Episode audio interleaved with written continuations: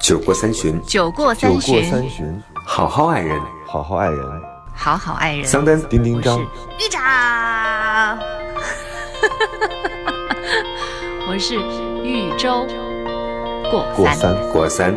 过三。Hello，大家好，这里是过三情感脱口秀，我是丁丁张。大家好，我是桑丹。大家好，我是周周，春天真的来了，真的。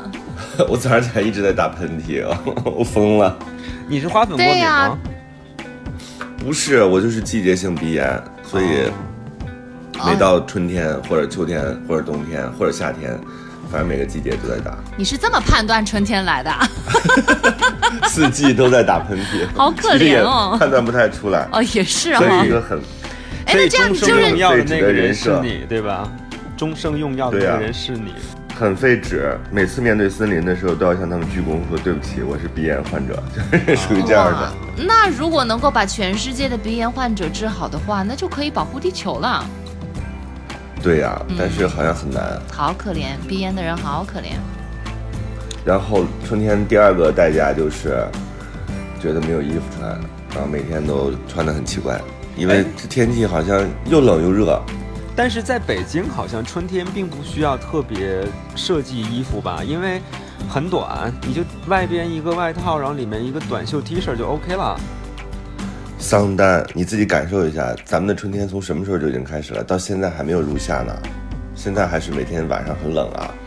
北我怎么觉得我一件衣服都已经穿了好几个月了？所以我们两个对衣服的标准是不一样的。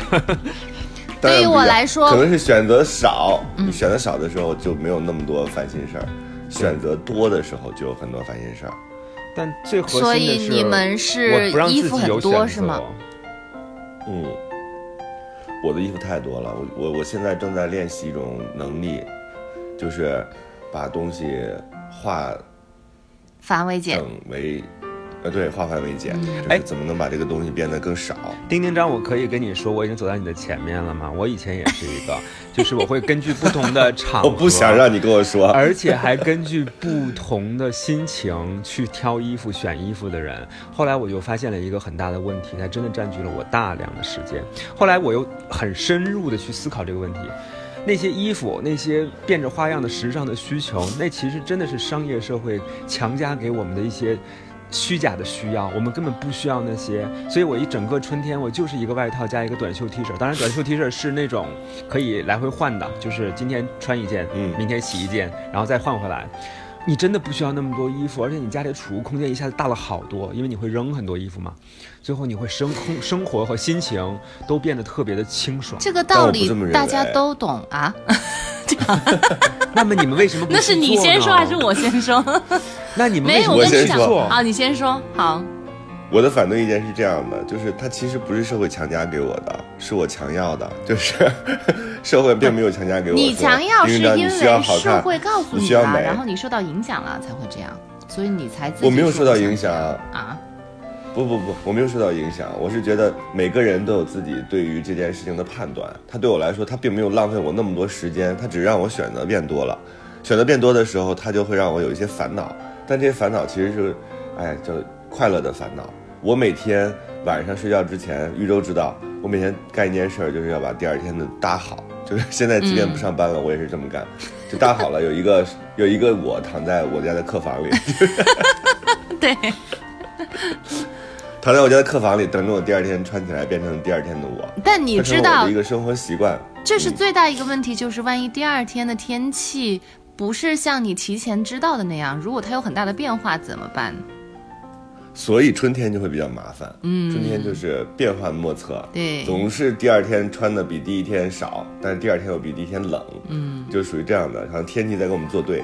但是我要接一句话，我有一个方法。就是所有的硬性的需要背后就是硬性的焦虑，就是这些完全嗯。是你自己设计给自己的需要，而这个需要它一旦没有满足之后，你就会产生焦虑，会产生焦虑。我有一个办法，你们要不要听？嗯就是，要嗯、就是假装你是要去另外一个地方去旅行、去常住，但是你只能带一个到两个行李箱，你现在你就知道该怎么样去做抉择。因为我们家现在搬家了，所以呢，就是去新家，呃，你不能够所有的东西都一次搬过去，但是你要要在新家常住下来，这个时候你就知道、哦，哪些东西是我一定要拿的，哪些东西是必须的。是嗯，你说，周周，嗯，恰恰你的烦恼，你刚才讲的这个方法就是我刚才的烦恼。我刚才不是在录音之前一直在叠衣服吗？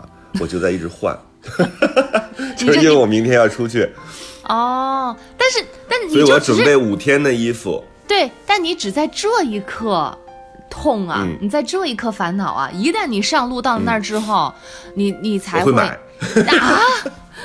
你可不可以做到不买啊？所以我觉得这是人的事儿，就是你买的东西是你想要的还是必须的？我觉得如果可以再给自己大概几天的时间，一个一个时间缓冲的时间，你可能忘带东西了，或者是你你你有之前你觉得你不需要，但是你现在觉得必须要的，但是你买东西现在就必须得严格要求，一定是必需品。而天哪！你想想，现在我们生活当中哪还有什么必需品？有啊所有东西都是多余必需品的。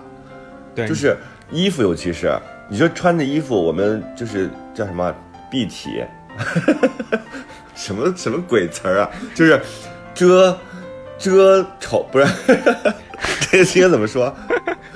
叫什么啊？遮我们不会歧视你的，我们会让你自己的语言匮乏暴露无遗。哦，遮羞布 是吗？什么遮羞布？不是这有个成语，哦哦，到时候哦听众啊，这算一道题啊，哦让听众朋友们到时候回复给我们。有一个成语就是就是遮什么，就是就是这样的必需品，一手遮天每个人都有。什么一手遮天，遮天蔽日，我们来成语接龙吧。就有那么一个成语来形容人是需要衣服的。但是呢，其实人类社会当中，人的发展已经完全脱离了这个需求。你说谁现在会因为我少一条裤子，我没裤子穿了，我要去买一条裤子？我觉得连脑脑都不会干出这种事儿。哎，所以啊，所以你就带一条裤子其实就够了呀。那不洗啊？那你就两条，你总能而且我跟你说，那我跟你说需求，你回答我，宇宙啊。嗯第一，我穿着这个裤子去机场，我在外边穿这条裤子，我回到了家，我要不要只穿着这条裤子在家里待着？那你带条睡裤啊。对我穿了一条家居裤，对吧？对啊那我睡觉的时候把这条裤子脱掉，我第二天早上起来，我不想穿上睡裤工作，我要那个腿自由一点，我需要一条短裤吧？你这个，那没法跟你交流啊！你这个前提就然后第二天，第二天我要见一个今天已经见过我的人，我要穿这条裤子去吗？那你就三条裤子吗。三条了吧？嗯好。第三天我要去参加一个商务宴请，Oh my god！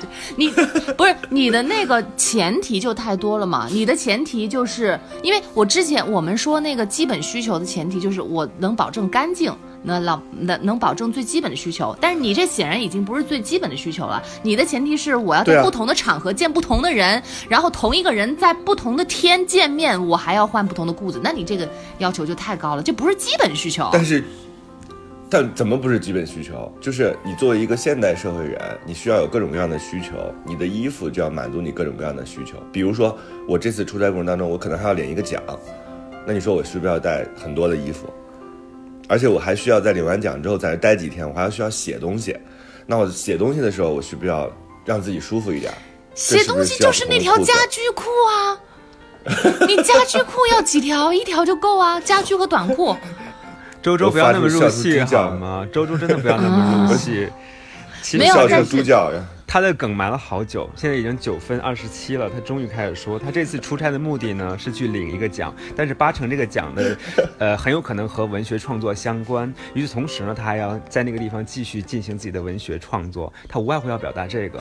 他他写东西怎么样？桑不就是裸着丹太阴谋论了不就是裸着写吗？对不对？你你的你的作品不都裸着写的吗？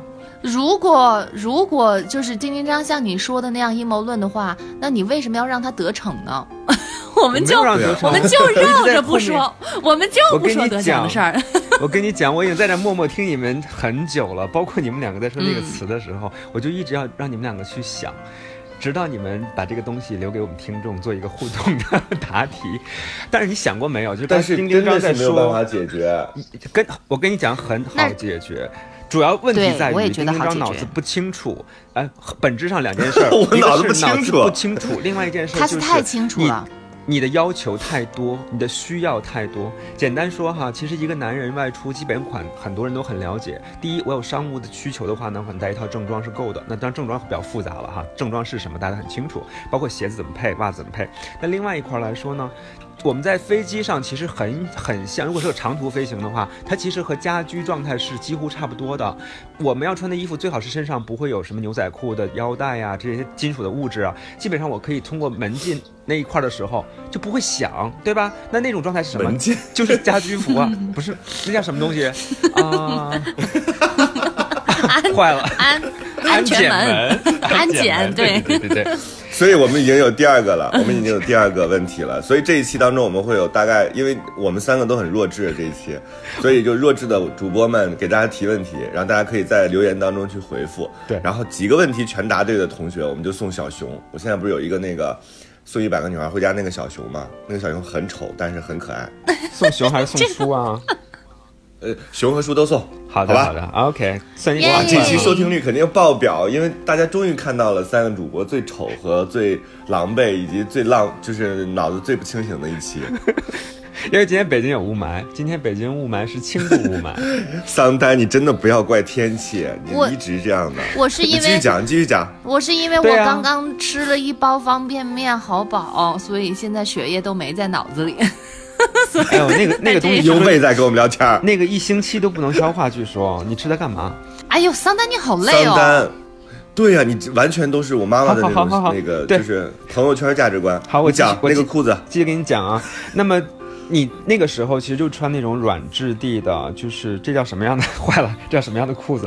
就是纯棉的。运动 第三个问裤、题休闲裤，对对对，就纯棉的那种，垮垮的，在飞机上也很舒服，而且呢，它洗起来之后也很容易洗，并且很容易干。这样的话，你到了酒店，呃，整个睡的过程，包括你写作的过程，其实穿这条裤子是既很舒服，同时又可便于清洁的。呃，那上身呢，其实就是白 T 恤就好了，棉质的，对不对？然后你可以准备，如果五天的话，你就准备五件嘛。啊、然后袜子五双嘛，内裤最好选择那种平角的内裤，这样的话比较舒服就好了。请问还需要有什么焦虑的吗？不是桑丹，因为这就意味着你要么丁丁章要么见人，要么不见他的人。不是问题本身在丁丁章的，丁丁章的想法，他的要求不精简，那就没有办法把这些他要用的东西精简，所以他他的他想要的不是这个，所以我们没办法跟他讲。对，而且更重要的一对，点因为现，在经过桑丹的描述之后，我的形象就跃然纸上，就是一个穿着那个一样 T 恤的我，然后可能还有点凸点，然后穿着一个软塌塌的家居裤，要不要被乳贴啊？就是这种，就是天哪，穿着穿着软塌塌的家居裤，然后坐在那儿写作，然后这个家居裤还是在飞机上穿过的，啊，我就觉得想想人生都很糟糕。哎，算了，我不提这个了，我们回到我们这期的主题吧。嗯，因为我觉得我们三个在穿衣上没办法各种同步差别的，没办法，没办法同步。我跟桑丹绝对没有办法同步，是，的，所以 你跟我也没办法，同步，因为我们衣服也不一样。可能我们都需要乳贴，就是就是我们的相同点。你的意思是啊，你在羞辱我？天哪！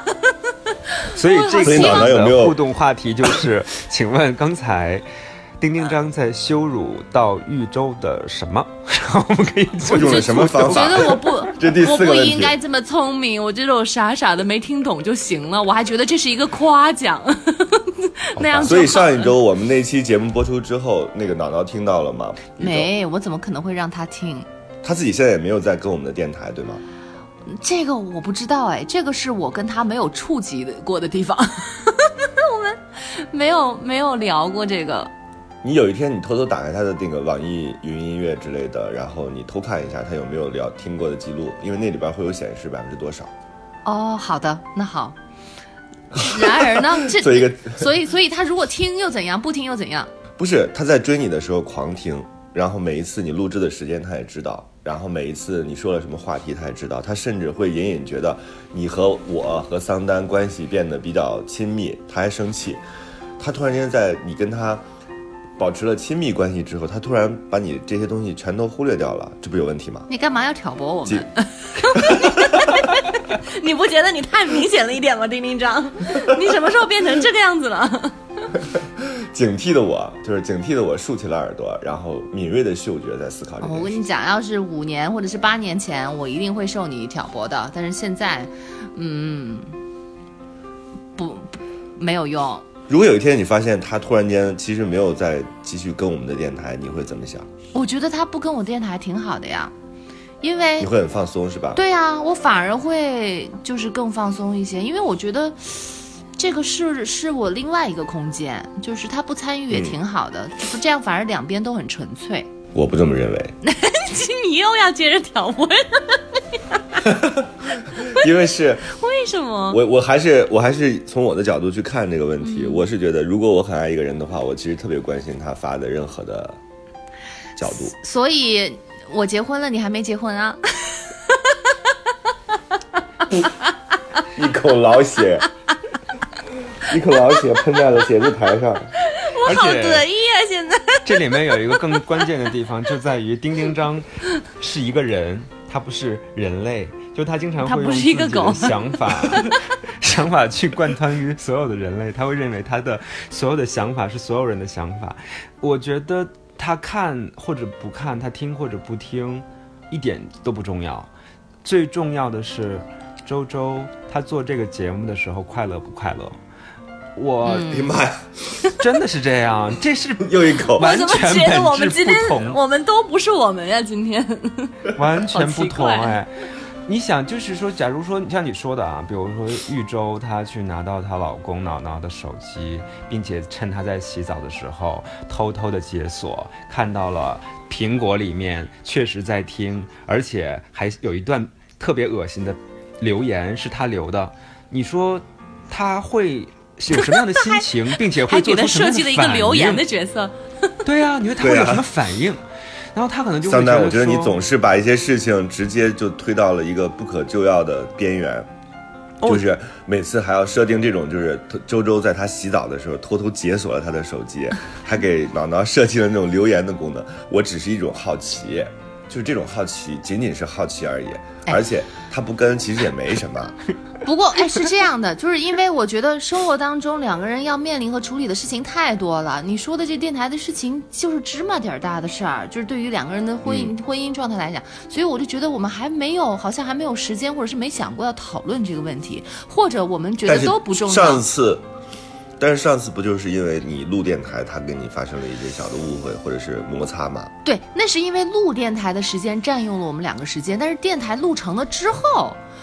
就是嗯这个东西，就不只要不影响到我们两个人的生活，就也还好，就不会故意刻意为了听而去听。而且我而且我我们两个人好像达成一个默契，就是好像都没有讨论过这个事儿，他听或者是不听。我想想，现在想想都 OK 啊，都挺好。还有一个事实需要被揭穿，就是随着他们婚后生活越来越长，更多的时间在一起，现在脑脑并不是那么希望看到周周了，所以也就不会再为了他录电台你怎么又在自争风吃揣测呀醋了。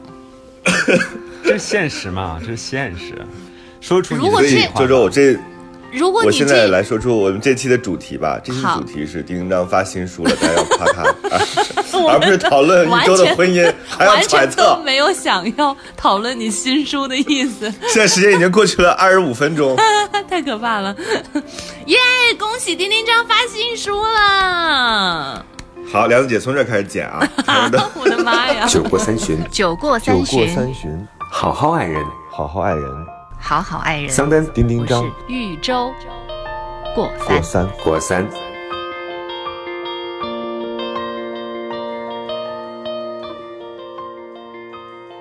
这里是过三情感脱口秀，我是丁丁张。本期我们节目的主题是丁丁张出新书了，然后两个主播要花式夸奖他。为了花式夸奖他呢，我非常认真的用了一个晚上三个小时读完，然后我就一直说丁丁张，请你给我机会，让我来花式夸奖你。结果呢，从新书发布会开始到现在，差不多已经三个月过去了，我基本上已经去到哪三个月有哪有？几个月，几个月，两个月有吗？一个月还不到，对你也太夸张了像三个月一样久。我觉得你可以忘记书的大概具体的角色的名字，甚至是内容，但是你是不能够忘记它给你带来的那种感觉的。我在最开始，我觉得他这个书就哦，感觉好像丁丁章的文字一直都是这样的，就是在他看每一个字、每一段落的时候，有的时候你会都会笑出声来，就觉得哇，这个地方的描述好贴切，就是甚至我都会发现有一些跟你很相同的一些想法，比如说你在最开篇的时候会说，如果人有使用说明该多好，这真的是我十几年前的深深的一个想法，那个时候在。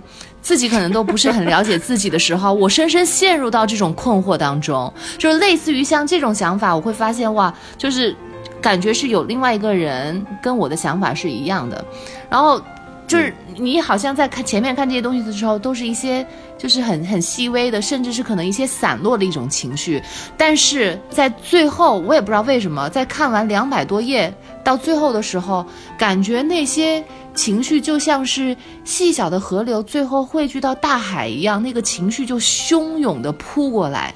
我甚至就我，而且这种情绪是在之前都没有意料到的，所以在看完最后的时候，我居然就流泪了，就是啊，真的吗？对，但我搞不清楚到底是什么情况，是什么样的一个状态让我流泪，我都不知道是初中的哪个角色，或者是他们。我跟他们有相似的经历，就是远离自己的家乡，到了一个很陌生的、节奏很快的一个城市，然后在那里就是花了我整个青难道不春的时间。是还有另外一个经历，就是一路都在遇到各种渣男，是不是也找到了共情？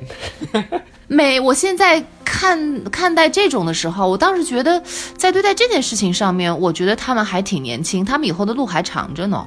然后我我我就觉得，就是这个地方我倒是没有特别大的一个感触，但是我就是因为我自己是一个很很慢热、很迟钝的一个人，我的那种就是情绪，在很多时候很多事情上面都是在过去很久之后，我才我才体会到那个滋味我才反应过来。所以我我觉得可能是你的那个书，让我突然给了我自己一个机会来回头看我自己在北京。就是几乎是我我现在来讲，我的一半人生都是在北京发生的。然后我可能之前很多都没有意识到是苦或者是酸的这个滋味，现在全部都回味过来了。然后我就突然发现，哦，好像好像确实有点像你说的那种比较沉重的那种情感，嗯对于北京是这是这种感觉，所以可能就哭了。我最近其实也正好在重看，就是重新来读这本书。嗯，呃，我自己写完，其实我是一个忘性特别大的作者。每次写完之后，很多句子我其实都记不起来。每次记者问我的时候说你写你写过一个这样的话，我说啊，这是我写的吗？但是我重新看的时候，我好像也也是跟周周感受是一样的，就是它确实是一种积蓄型的，对。而且就是我觉得里边有一些小的绝望，这种东西它不不构成我们大的生命基调的。比如说，我们现在想到北京，我们不会觉得我们自己是一个特惨的北漂，没有，我们只只是觉得这是我们的一段经历而已。是。但是在这个经历当中，我们经历过相同的那些沮丧、绝望，或者是那种不开心，但是我们也有非常多开心的时候。是所以就是开心和不开心相加的话，就变成了一个他我们可以就是看到很平常的那么一段经历，但它确实在我们生命当中造成了很多的影响，各种各样的影响，情感观、价值观，所以。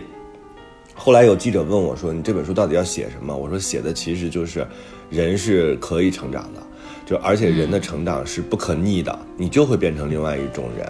就是虽然不会变成，不一定会变成你讨厌的人或者你喜欢的人，但你一定会改变，因为你面对得失，面对感情，面对职场的生活，你有非常多可以替换掉的原来的那种那种想法，最后你就变成了一个全新的人。我自己现在我觉得。啊，我我为什么没有放大那种悲伤？为什么没有让大家察觉到说有哪些东西是值得哭的？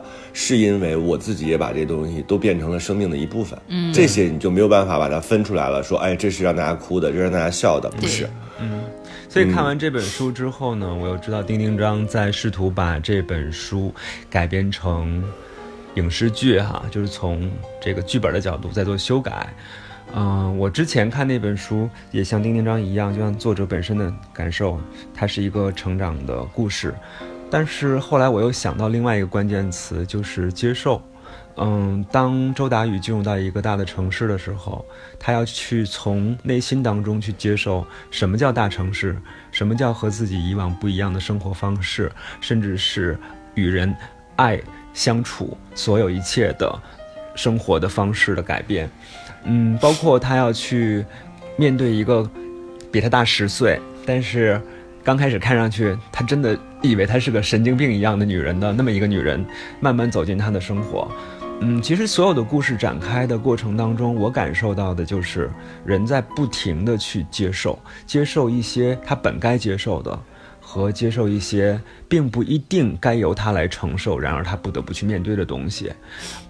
这个过程可能在丁丁章看来叫成长，那在我看来呢，我是觉得这可能就是一个人生漫长的经历和过程，而这个接受会让我反而对很多人产生了同情。比如说在这本书当中，你会看到丁丁章会用一些他惯有的尖酸刻薄的语言去描绘一些什么人，哪有？哪有，不是尖酸刻薄，是准确，冷幽默，准确，是是正正中靶心十环的准确。嗯，好的，对，嗯，好的，宇宙我爱你。但是从另外一个角度上来说呢，呃，我是认为他这个故事里其实并没有那么多所谓负面的或者叫做恶的人，你会认为他们都是合情合理存在的，然后他们都在自己的路径当中，自己的生命轨迹当中去行进，所以他里面每一个人，我都认为是可以被接受的。所以，当看完这部书之后，呃，你可能会经历一个心理上的一个蜕变过程，就是你会知道，这个世界当中，我们很多不理解，我们很多拒绝，可能只是源于我们内心不够大。就当我们真正强大了，我们真正开始，呃，开放的时候，可能很多痛苦、很多不舒服、很多别扭。也就没有那么明显了，所以我觉得这部书给我的感觉就是那个三个小时的阅读体验是很舒服的，就它会让我经历一个一个小小的挫折、小小的别扭，甚至是小小的颠簸，但是整体看下来，你内心会变得非常的舒服，就好像呃跑了一个三千米，这个过程当中会出汗。然后会有点腿那个脚脖子抽筋儿，但是整个跑下来之后你是酣畅淋漓的，所以我不知道就是玉州那个哭是不是因为就像汗水一样，泪水就迸发出来了。因为我觉得是这样，成长这件事情，你还在成长过程当中，你是意识不到这件事情对于你的人生影响有多重大，这个意义，这个这个重分量，你是在成长过程当中你是体会不到的。那个是我那个时候，我们可能会更更多的是忙于我怎么解决，怎么面对这个挫折，怎么样去跟另外一个人打交道，然后怎么样跟跟自己的老板是吧？怎么样跟自己的同事共处？怎么样来解决这个危机？可能更多的那个。情绪是在是在当面这种事情上，但是你看我们现在 以十几年也已经过来了，也也不一定说不是说要有多成就，但是我们肯定是变老了，我们肯定是在某些方面变成熟了。然后以前年轻的时候要经历那些事情，我们可能都不需要再经历了。当在这个时候我们再回看，才会意识到哦，原来那个时候发生在我们身上的事儿，我们遇到的那些人，甭管他们是难也好，是容易也好，是开心也好，还是我们再也不。愿意提起他们也好，原来这些东西都会在我们成长的身上会留下印记，然后这个印记它不可不可逆，然后也不能再重复，以后它也不会消失，会一直留在我们身上。然后，所以现在在回想的时候，我那那就一定是特别，我们才意识到哦，这么沉重的一件事情，原来是我成长，是对于我一生来讲都都不能够再改变的一件事情。所以我就觉得是是这个分量来。打到了我，袭击到我了。我我现在在改那个整个的，嗯，从小说变剧本嘛，然后就发现说也有很多难度，呃，这是我最近很困扰的一件事儿。为什么？如何让这两个人，就是你一个小说，你有很多铺排的情绪，就是它可以用文字来表达出来，但是电影就比较具象，你需要用镜头语言来表达。我觉得你的那个很多的，就是这个书里场景已经非常的形象，很有画面感，都分镜头都出来了。对，但是那种具体的场景是有的，嗯但是如何让这件事儿一直有一个张力，有一个故事的那种就结构出来的那种大的能力，这个是要需要调整的，哇所以我最近塞都比较痛苦。你好伟大，呀！就是啊，哪有伟大呀？这都是体力活儿，就是如何把两个人从书变成小呃电影就是变成变成人物，然后变成他们两个人还要互相支撑。嗯。呃，因为你是双女主嘛，两个女孩一起长大、一起变好的过程，就这个其实是在短短的一百分钟之内把它完成，其实是一个挺困难的事儿。我写第一本书的时候，不就因为失恋嘛，嗯所以谢谢谢谢前任，谢谢前任不杀之恩，谢谢前任留给我那么多伤痛，就是他那种感觉呢，对，版税是他送送给我的，我对他的付出都有回报，是就是那个时候是侧重表达，就是有一种强烈的情绪，你需要去完成它，而且我觉得我身边有很多人都写的比我好，我真的是这么认为，我真的不是一句谦虚谦虚的话，写的比我好，但是他们跟我缺的一个东西叫做意志力，就是我是一个，我觉得我如果有传奇的话，就是非要用传奇这个词形容的话，我不自我不自谦的说，就是我还算是一个金牛座，就是我能持续的把这件事完成，因为你像十一万字其实是一个工程了，我的四本书基本上都是十一万字以上，所以在这个过程当中，其实是你需要克服非常多那，种时间压力啊，然后人物给你的那种压力，呃，如何往下写下去，然后这个故事还继续有意思的这种压力，它其实是一个意志力的胜利。对，这点这点我是相信他的，虽然我经常怼丁丁张哈。于是乎我就想到，就是他当时在创作这本书的时候，我记得有几次吧，我大概是在微信上和丁丁张聊一些什么有的没的，他就会最后是这样结局的，他说我在写书，我要写书了，到我写书的时间了。所以我是觉得你当时是不是那个真的是像我们考大学那个时候一样，会把什么时间做一个分割表，然后把什么时间就固定用在写作上？你当时是那样的一个创作状态吗？他就是不想跟你聊而已，对，他就是我在用这个方式，就是有人用说桑丹我去洗澡了，然后就是桑丹的朋友都很忙，桑丹一聊天，大家都找理由去，大家都找理由去干别的。但是其实是这样的，就是很多时候你必须要做时间切割，因为你不坐在这个桌子上，你这个桌子确实没有办法给你更多的贡献。OK，很多人经常问我说：“哎呀，为什么我们老是灵感来不了？为什么我总是写不下去？”我说：“其其实就是你给他的时间不够多，因为人独立思考的那个时间现在本来就被手机、微信什么切的乱七八糟的，所以在这种情况之下，你很难沉下心来去想一件事情。嗯，我我倒是觉得写作给给了我一个好处，就是我必须要在那个那那一段时间当中，可能是长达两三个月，我也不去约会，呃，我也不去吃饭，我也尽量减少社交活动，我就坐在家里，每天有一个固定的时间，然后去完成它。我现在也是，我现在基本上按照法定假期休息，按照法定的上班时间上下班，我在上下班时间，要不然的话你就没有上下班之分了。对对，你如果把上班的事情挪到下班的事情干的话，你整个人生就完全变成了一个上班的人生，这很可怕的。一定要有自己娱乐和休息的时间。所以那个分割法，我我是比较生硬的，把它硬硬的就从生这个生活当中切出来了。你得多自律啊，才会这样。那没办法呀，因为你不这样的话，你没办法完成那个量，它就是一个由量变到质变的一个过程。对他一点儿懒都偷不了。我不信有天才、啊，我信有天才了，可能不是我，就一定不是我。所以写作给我的教导就是，我终于知道说，原来人不管一个多平凡的人，就是像我这样一个人，你只要定了目标，你如果能把这个目标默默的完成的话，你的人生会变得有有一种，你对自己有一个那个说服力，就是哦，原来我自己定了一个事儿，我能把它完成，这个我觉得是挺了不起的。你说出了书拿到了版税，或者有一些人知道我，这个了不起吗？我觉得也了不起，但是不如我刚才说的那个了不起带给我的成就感大。自己对对。自己的我经常对我那天跟我妈，我妈不是来参加我的新书发布会嘛，她就一直对我的生活比较担忧。她说：“你现在工作什么的，你为什么要选择去写作这件事儿？”我说：“你看，全中国有那么多写作的人，不不是所有写作的人都有机会把书出出来，对啊，也不是所有写作的人都有机会把书改编成其他的形式。没错我说我当然要珍惜这种这种东西，这种东西对我来说是好事儿。嗯我说工作的话有工作的乐趣，但是写作也有写作的乐趣。是就是他后来他们好像也被我说服了，所以其实父母好像也没有我们想象中那么顽固，就他也要看到你自己在这件事情当中的投入，以及你就双眼放光的那个状态。因为因为我父母在顽固的时候，基本上是我们做出错误决定的时候。因为我一直都还是觉得他们是比我们更更智慧、更聪明的，他们就是。因为关心，所以问的会比较多一点。但是如果真正我们做出一个正确的决定，他们基本上还是会还是很很宽容，能够理解的，并不是说好像老了就一定过时了，就一定不能理解我们。其实他们还是站在一个更高的角度上，但只更多时候我们是错的，所以我们才会觉得他们他们怎么老是跟我们作对。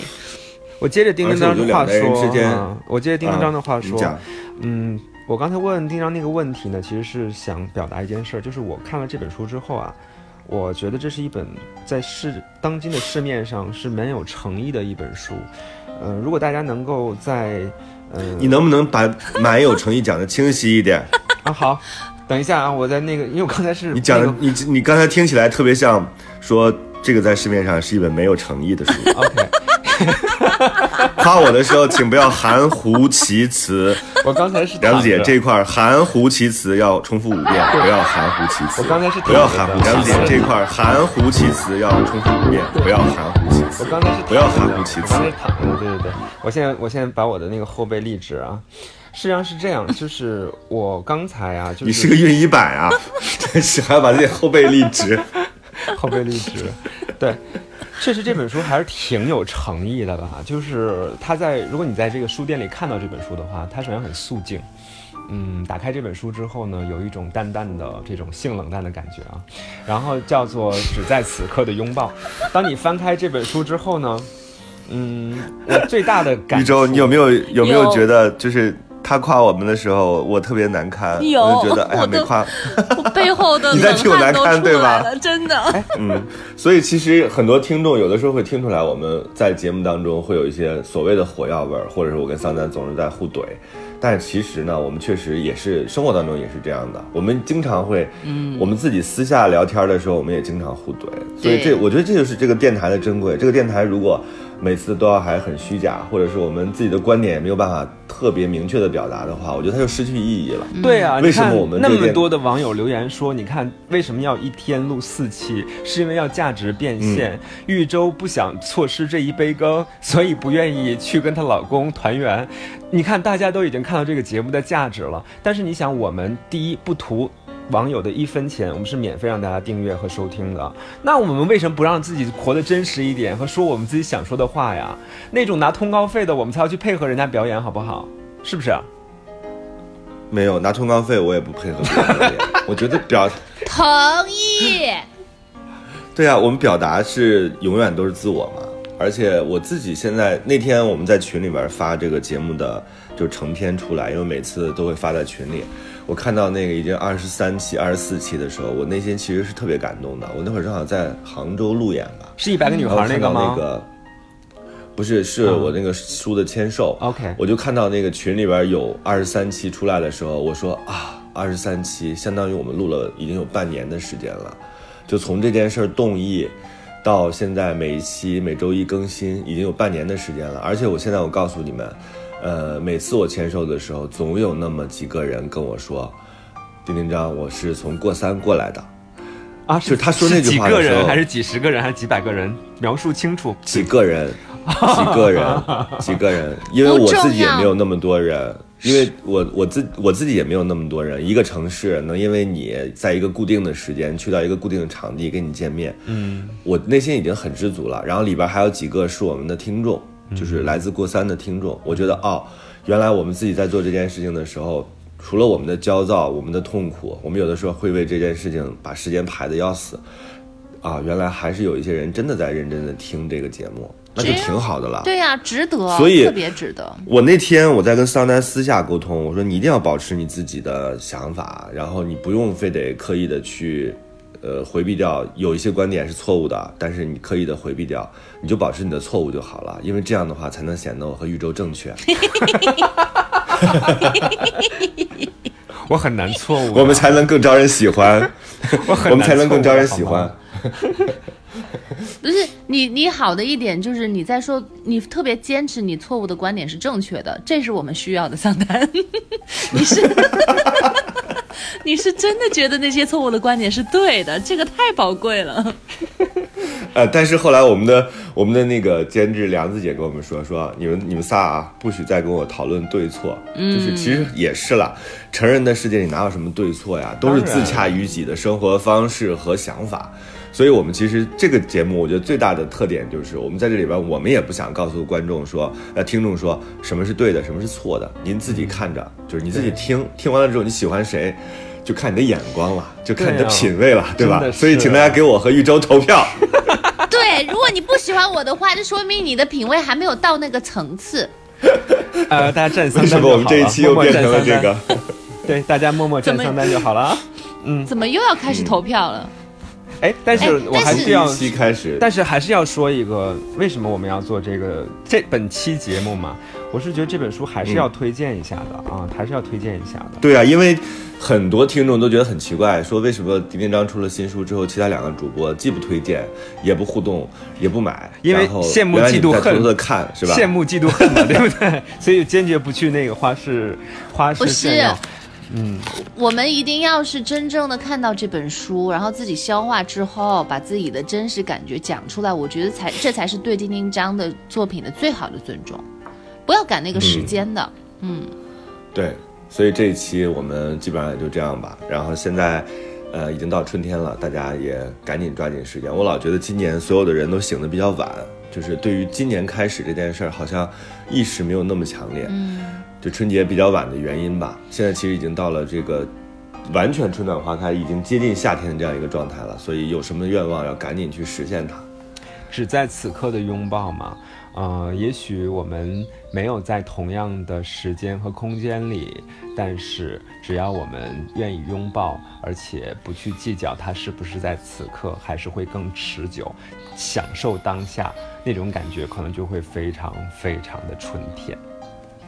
你们怎么像在总结陈词？是真的在拉票吗？还是怎么回事？